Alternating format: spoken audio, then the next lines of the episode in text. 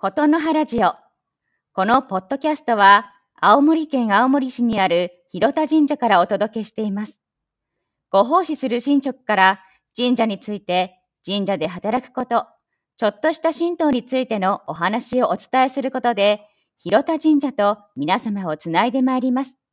ぜひ、肩の力を抜いてお聞きください。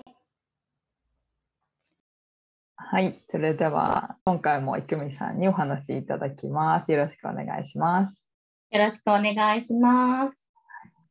えっと前々回の回あの宮司に来ていただいて、あのあえてちょっと神社から離れたプライベートなところとか、あはのなんか雑談みたいなところをやってみようっていうふうにやあのやってみたんですけれども、あのぜひ生見さんにもですね今回、い、はい、あのちょっと仕事から離れたお話をあの聞いてみたいなと思ってます。よろしくお願いします。はいよろしくお願いします。はいではですね、ですあの最初の質問は、はい、あのまあ、やっぱりこう神職として動いてらっしゃる生見さんはすごい想像想像つくっていうか、まあ、普段目にしてるんですけれども なんかあの結構休みの日もはいなんかイメージこうアクティブにいろいろ動いてらっしゃる感じがするんですがなんかお休みの日って何されてるんですか、はい。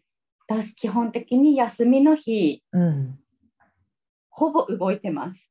ああーですよね。なん想像か。うんなんか、私、家が大好きなんですけど、うん。家が大好きなので、家にずっと閉じこもってるっていうのも24時間できるんですけど、なんですけど、うん。私、掃除が好きなんですよ。へえ。片付けは苦手なんですけど、掃除がすごい好きなのと、うん。布団を乾燥するのがすごい好きで、うんうん。なので、部屋の掃除、普段できないところとか、うん。窓拭いたりとか、カーテン洗ったりとか、うん。そういうのとかもやったりとかして、あとは布団を乾燥するっていう、うん。乾燥機で乾燥するとかっていうのとかも、とりあえずそれは午前中に済ませて、掃除とかを。うん。で、その後は、私、うんと、なんだろうな、人と会っうんたりして過ごす時間を作りたいって思ってるんですね。その日一日誰かとお会いする。っていう。うん。で、まあ、一言二言、あるいは、えーランチとかで会話を楽しむっていうのをしたいなとかっていうふうに思ってて、なので、どっかに必ず出かけてますね。最近だと、お蕎麦を作りませんかっていう投稿が、あの友人がやってたので、え蕎麦打ちやったことないと思って、うん。蕎麦打ち体験に行ってきたりとか、でそこでまたいろんな方とあの出会いがあっていろんなお話をして楽しい時間を過ごすことができたりとかうん。そば、作りってこんな大変なんだって、まあ、作るのはできるんですけど美味しく作るっていうのがこんなに大変なものなんだっていうのを体験してきたりとか、っていうのがすごい私は楽しくって、であとは、えー、とちょっとその前の週とかだとひょうたんひょうたんのランプを作るっていうのがずっとやってみたかったので、うんそのひょうたんランプ作りに参加して先生とこう楽しい会話したりとか,、なんかこう人と会うっていうのをすごい大事にしてます。あとはね、ランチの時には知り合いのお店にランチに行くっていうのをやってます。へえ。なんかその人に会うっていうこともそうですし、何か作るとか体験するみたいなことも好きなんですか？あ、大好きですね。うん。なんか作ってる時って夢中になるじゃないですか。うんうんうん、その集中するのがすごい好きです。へえ。でもまあまあおしゃべり多かったかもしれないですね。まあまあ なんかおさばの先生に全然話聞かねえなって言われて すいませんみたいな。えちなみになんかそういうのって自分でなんか探して申し込むんですか、はい、あそうですね。自分で、うん、あこれやってみたいあれやってみたいっていうのがこう日常であるので、うん、でたまたまそれがこう友人が挙げてたりとかこういうイベントあるよとかって言ってあ面白そうと思うと、うん、それにすぐ参加しますってやったりとかあとはアンテナを立ててるので、うんうん、なんかイベントがあると全然私一人で参加するの苦じゃないので、うんうん一人で、あ、いける、この時間で、この曜日で休みだったら絶対行けるってなると、もうその場ですぐ参加しますっていうメールを送ったりとかします。へえ。なんかこう毎週水曜日は皆さんお休みじゃないですか。はいなんか水曜日のたびに久美さんなんかやってるなっていう感じ。です。水曜日、うん皆さん休みじゃないので、うんうん。で、イベントもやっぱり青森ってどうしても土日が多いんですよ。そうですよね。うん。で、土日はやっぱり私、お仕事してるので、うん。夜だったらいくらでも活動できるんですけど、うん。日中の活動ってなかなかできなくて、うんでも水曜日にこんなイベントがあるんだったら、もう絶対参加しようって思って探してるので、ほぼほぼ動いてますね。ねえやっぱ探してるからなんかアンテナ立ってるから入ってくるんでしょうね情報が。それはあるかもしれないですね。うんうんなので、すっごいなんか働いてるより休みの方が忙しいんじゃないかっていうくらい動いてると思います。へえななんかそういうことがやっぱりあのい郁美さんらしいなってなんか感じるんですけど。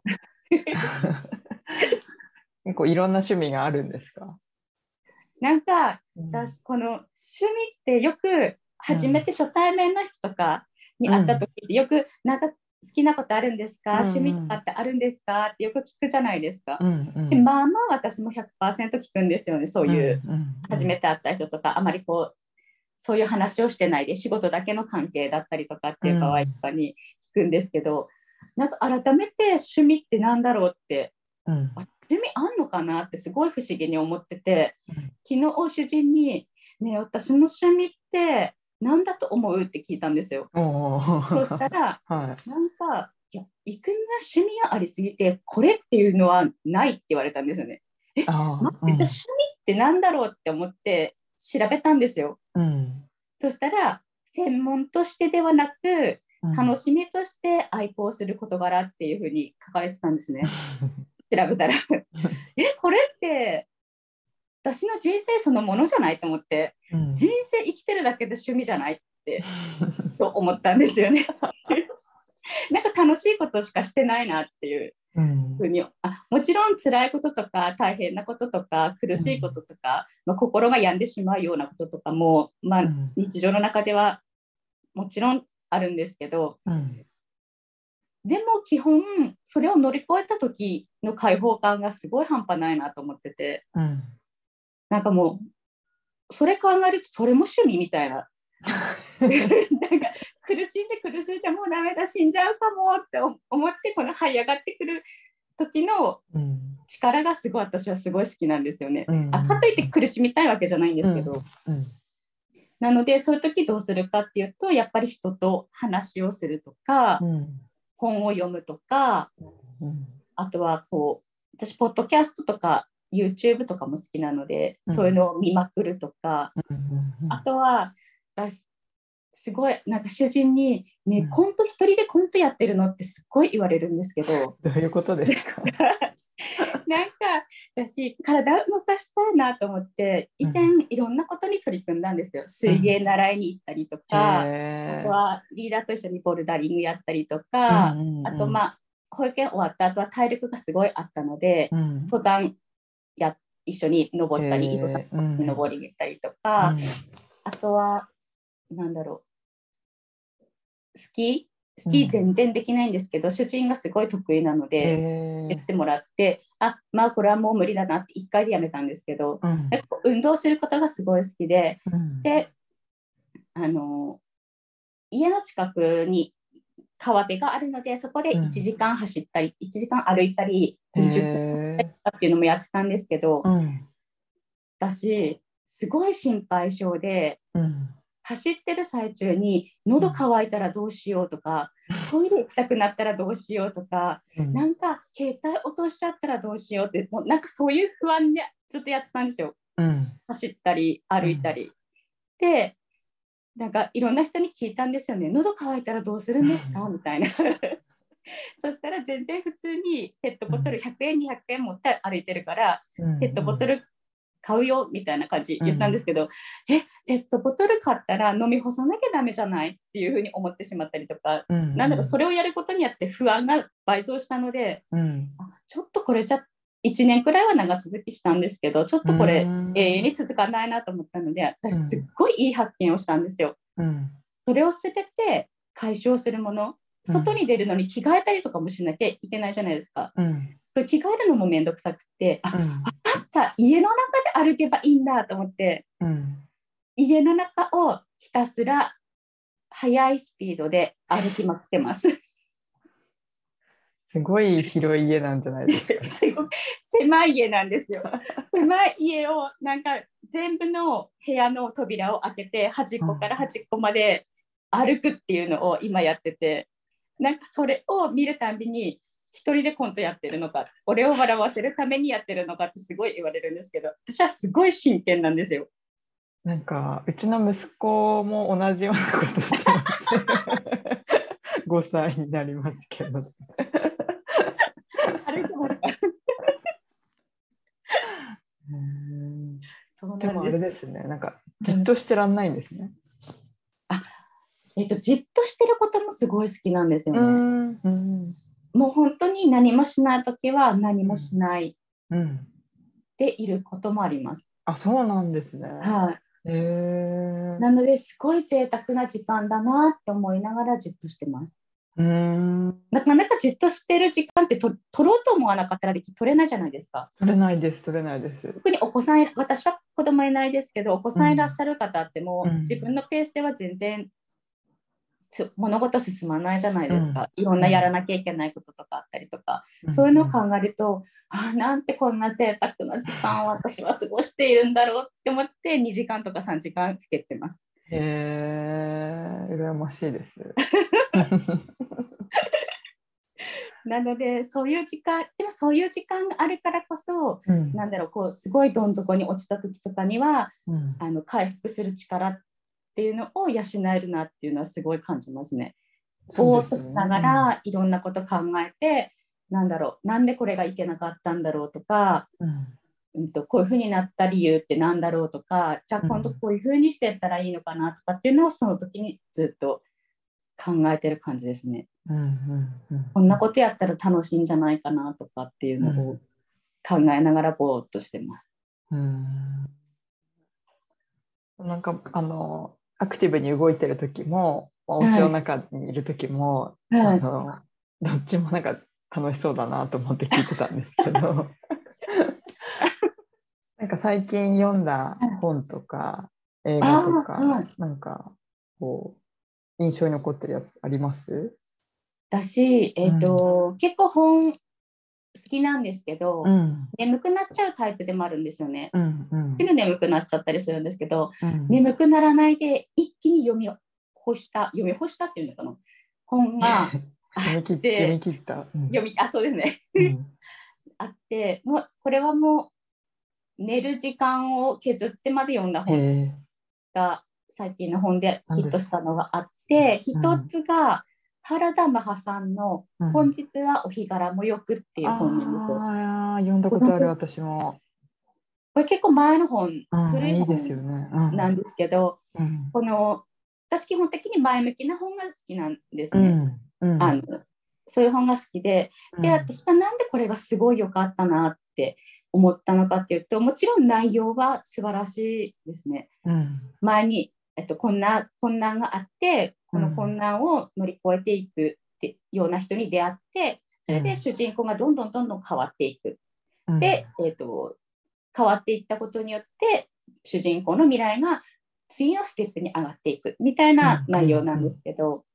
スピーチライターの話ですよね。そうです、そうです。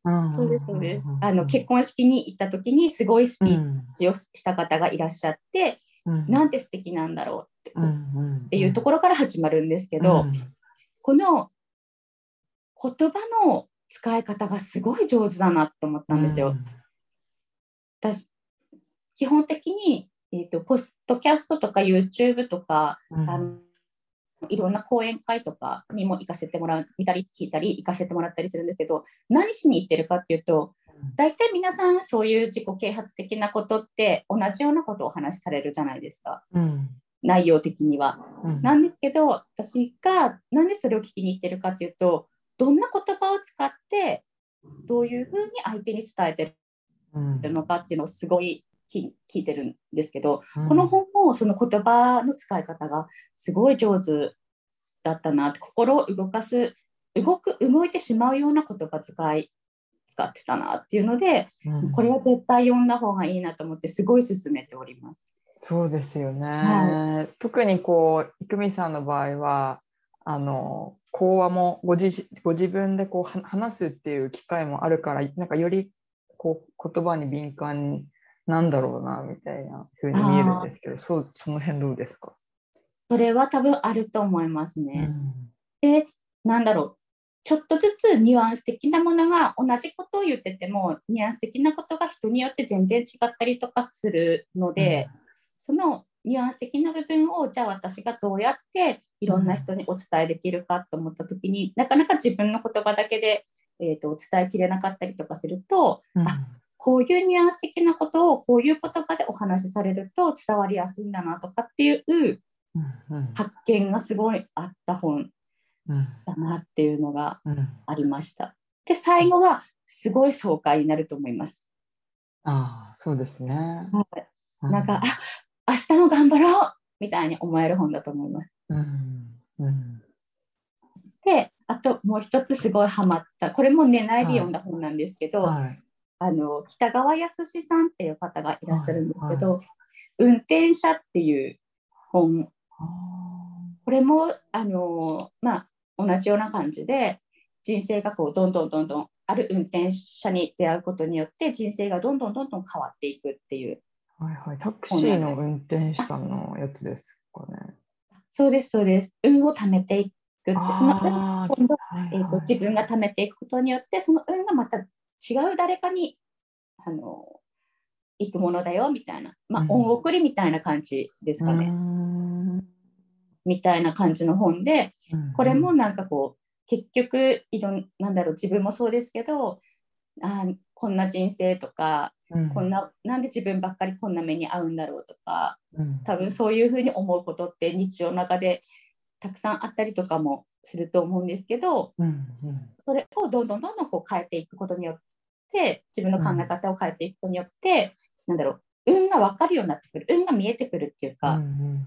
あのなんだろうそのもっと先に行けるみたいな感じの本なのでうん。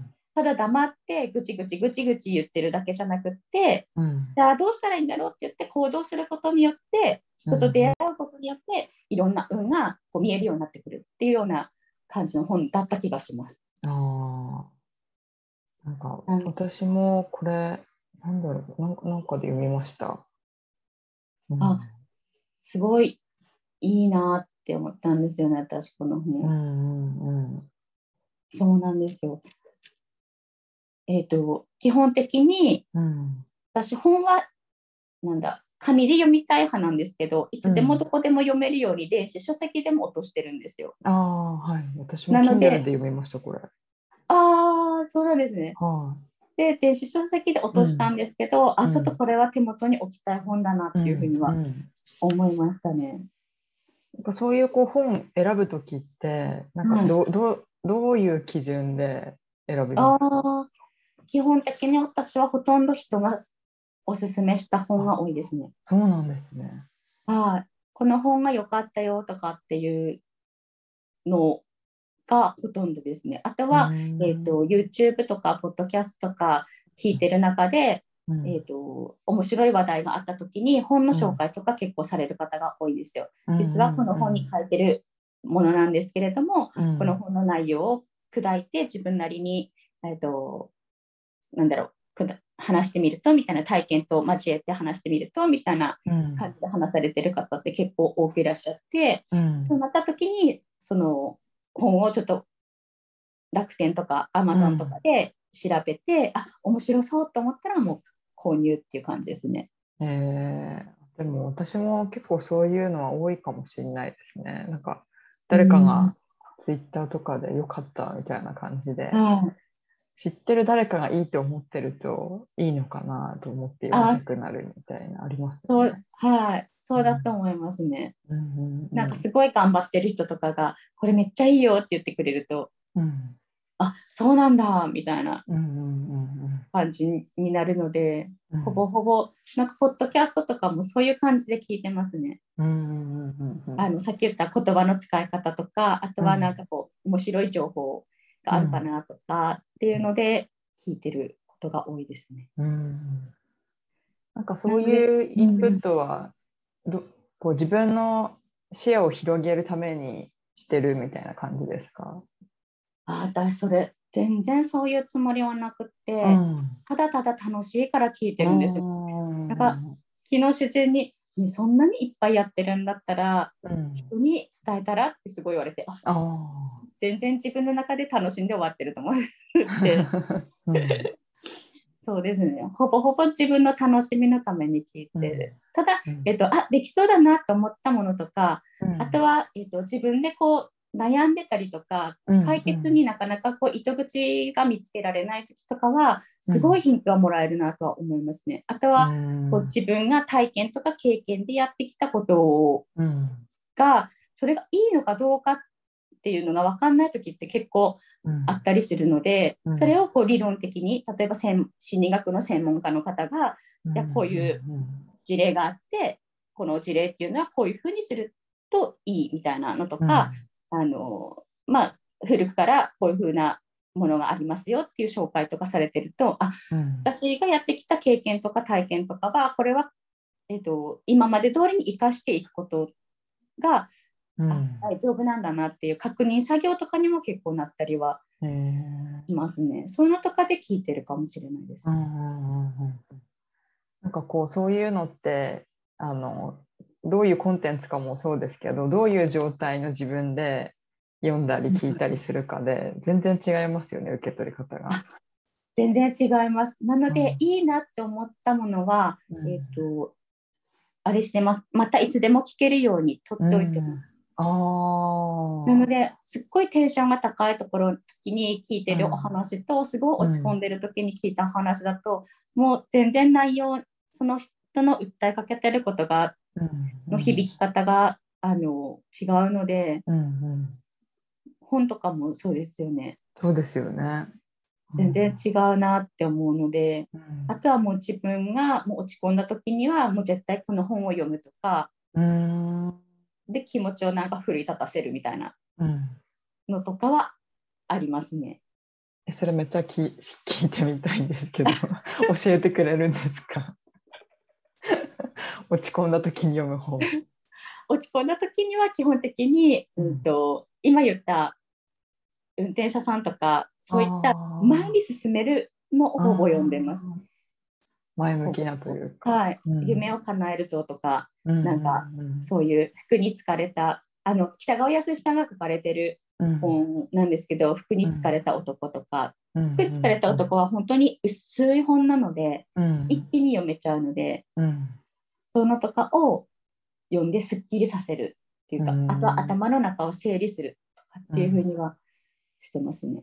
うんありがとうございます。はいあの今日はちょっと話題にできなかったんですが、はいあのま漫画の話とかもいつかあのトピックに上げて聞いてみたいですね。私漫画読まないようにしてるんです。そうなんかすごい読んでるって言ってませんでしたっけ前、漫画はうん読んでないんですよ。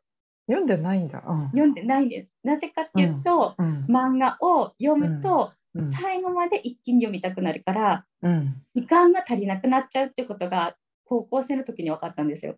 ああ昔読んでたって話ですね。そうです、そうです。そうです、そうです。うんうんうん。なので、危険だなと思って、距離を置いてますね。あ、置いてます。なので、それ以来漫画は読まないようにしてます。そうなんだ。じゃあ最近はもう全然読んでないんですね。最近は読んでないですね。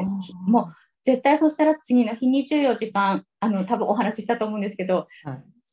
朝読んで次の日の朝まで読み続けるっていう、うん。多分このお話をしたと思うんですけど、うん。読み続けて、それでもまだ終わらなければ昼まで読み続けるっていうことをやってしまうので、もう気になってしょうがなくて、うん。なので、小、なんていうの、1巻から5巻くらいだったら全然読めるんですけど、うん30何巻とかってすごいあるじゃないですか、面白い漫画本って。もうそうなったらアウトだなと思って、あのあえて読まないようにしてます。ああ、そういうことだったんですか。そうあの自分の気持ちをうん止められなくなっちゃうんですよ、漫画本を読むと。わかりました。じゃあ、はい漫画以外の話をまた、はい、教えてください。でも、こういう、こう、なんか、いいですね。雑談を、雑談会をすると、なんか、はいいくみさんの、こう、考え方とか、なんか、なんだろうね、人生活の、うんなんかじ人生の生き方の、なんかコツみたいなものが、ちょっと今日、垣間見れたような、ありがとうございます。うん気がしました。はい。いいですよね。そういうなんか落ち込んだ時に読む本とか持っておくとなんか安心感あるなと思いました。そうですね。うんもうあとはもうこの人に会うとかうんですかね。うんうんうんはい、そういう感じで、うんうんなんとか復活、自分を復活させております。確かにこうなんか外に出ていくっていう話と内面となんか向き合う話と、はいなんか両側面をあのお聞きできたなっていう感じがしました。はい、はい。ありがとうございます。はい、ありがとうございます。はい。ではあの今回は雑談会ということで、いくみさんの休日の過ごし方ですとか趣味、おすすめの本や、えっ、とポッドキャストの話などあの聞かせていただきました。ありがとうございました。ありがとうございました。はーい。